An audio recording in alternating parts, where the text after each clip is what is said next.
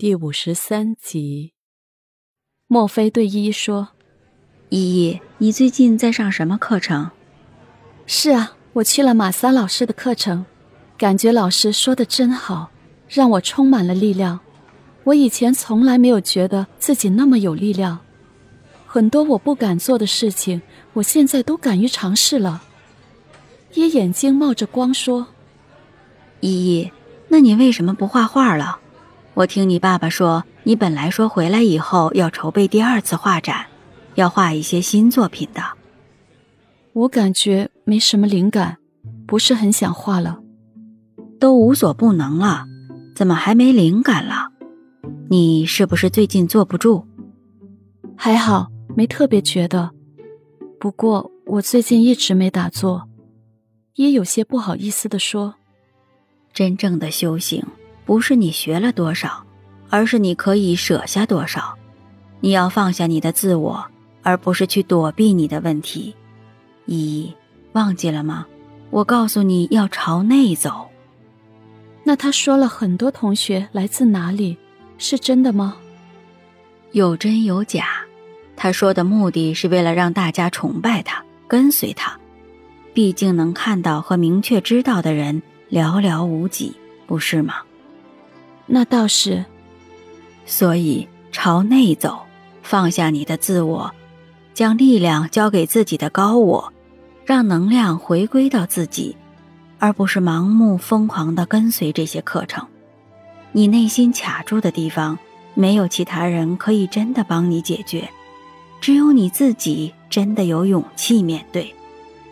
莫非不厌其烦而心疼的说：“怪不得佛家说。”真正的修行是放下，而不是拿起我们的欲念，是这样吗？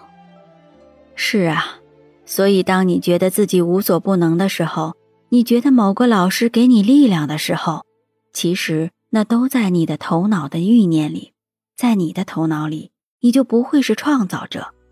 真正的修行和成长都是润物细无声的，你会逐步看见自己的蜕变和力量。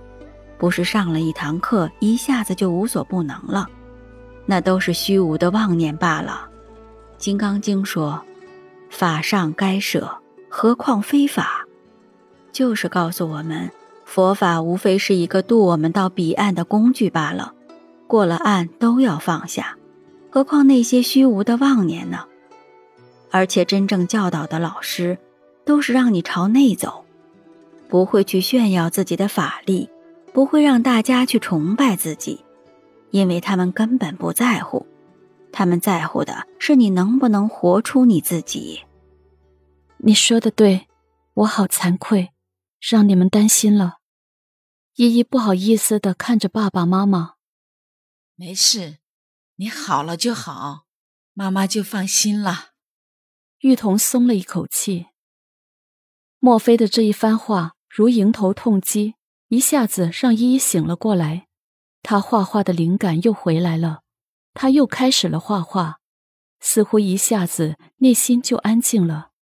她开始筹备她的第二次画展，她没有觉得自己无所不能了，开始踏实的做事了。自从依依学了灵性之后，超然也一直在看各种灵性的书籍，因为依依说的很多话，他想听明白。也想更好的与他交流。大才子，你又看什么书呢？默默不解的问道。太傻天书。超然还在认真的看着书。你已经够傻的了，就别再看太傻了。你喜欢依依，干嘛不追呢？他都已经离婚了。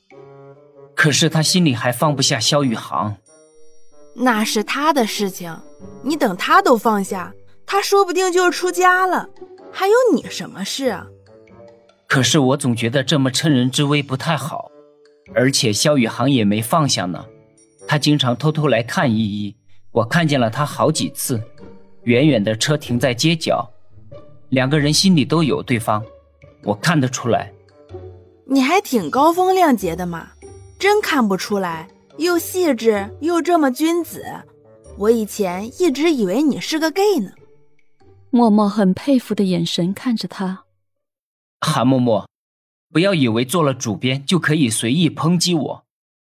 超然有些尴尬。那你真的不打算去追依依？我觉得现在很好。其实依依是放不下宇航的，我早就知道。我愿意做他一辈子的朋友。如果他真的能放下宇航，他就不会去上那些课程了。其实就是因为太痛了，明知道那些药只是一时止痛的，还是去痴迷的追寻。殷超然，你这个名字还真是适合你。超然物外，物我两忘，真是进入了无我之境啊！佩服佩服。韩嬷嬷，你是在表扬我呢，还是在挖苦我呢？是在崇拜你。呵，别，我可受不起你的崇拜。说点正经的，你说依依一直去上这些课程，好像认识了不少人，也貌似开心了一些。